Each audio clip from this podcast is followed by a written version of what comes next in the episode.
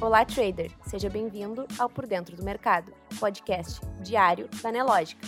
Você confere agora os acontecimentos e os dados econômicos que vão movimentar o mercado financeiro brasileiro e mundial nesta quarta-feira, 16 de fevereiro. Na economia, o Tribunal de Contas da União aprovou ontem, em sessão extraordinária, uma etapa do processo que possibilitará a privatização da Eletrobras. O julgamento terminou com seis votos favoráveis e um contrário ao parecer do relator, que concordou com a modelagem econômica financeira proposta pelo governo federal.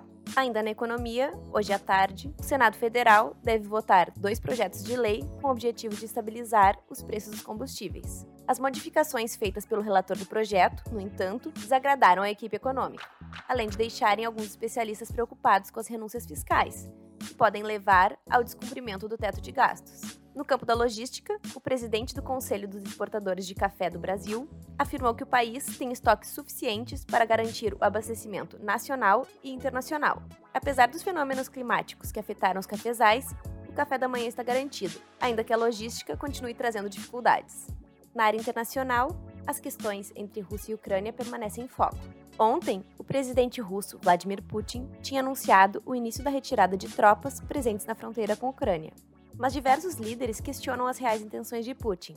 O presidente americano Joe Biden, apesar de elogiar a iniciativa, afirmou que ainda existe grande possibilidade de um ataque russo à Ucrânia e manteve a pressão sobre Moscou. O secretário-geral da OTAN, Jens Stoltenberg, disse que não há provas de desescaladas e parece que a Rússia continua seu reforço militar. Já o presidente Bolsonaro, em visita à Rússia hoje, afirmou: somos solidários à Rússia há muito a colaborar em várias áreas: defesa, petróleo, gás e agricultura. No entanto, o presidente não fez menção direta às tensões com a Ucrânia.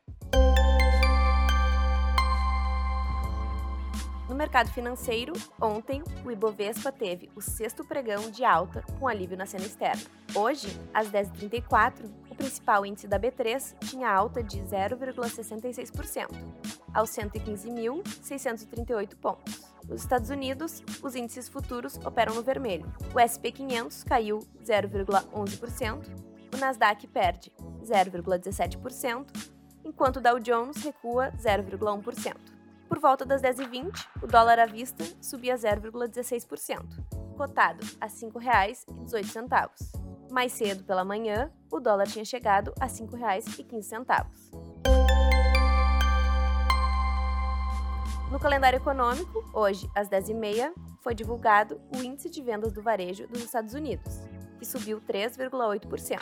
Foi um resultado positivo, uma vez que o índice estava em queda nos últimos dois meses. Também nos Estados Unidos, será divulgada às 16 horas a ata da última reunião do Comitê Federal de Mercado Aberto, do Federal Reserve, que pode ser mais incisiva no combate à inflação. Na China, o Escritório Nacional de Estatísticas divulgou hoje o índice de preços ao produtor, que subiu 9,1% em janeiro, em relação a janeiro do ano passado, mas desacelerou em relação aos 10,3% registrados no último mês de 2021. Você pode conferir essas e outras notícias na sua plataforma Profit Pro. Se você ainda não é assinante, faça hoje mesmo o seu teste grátis. Um ótimo dia e até amanhã!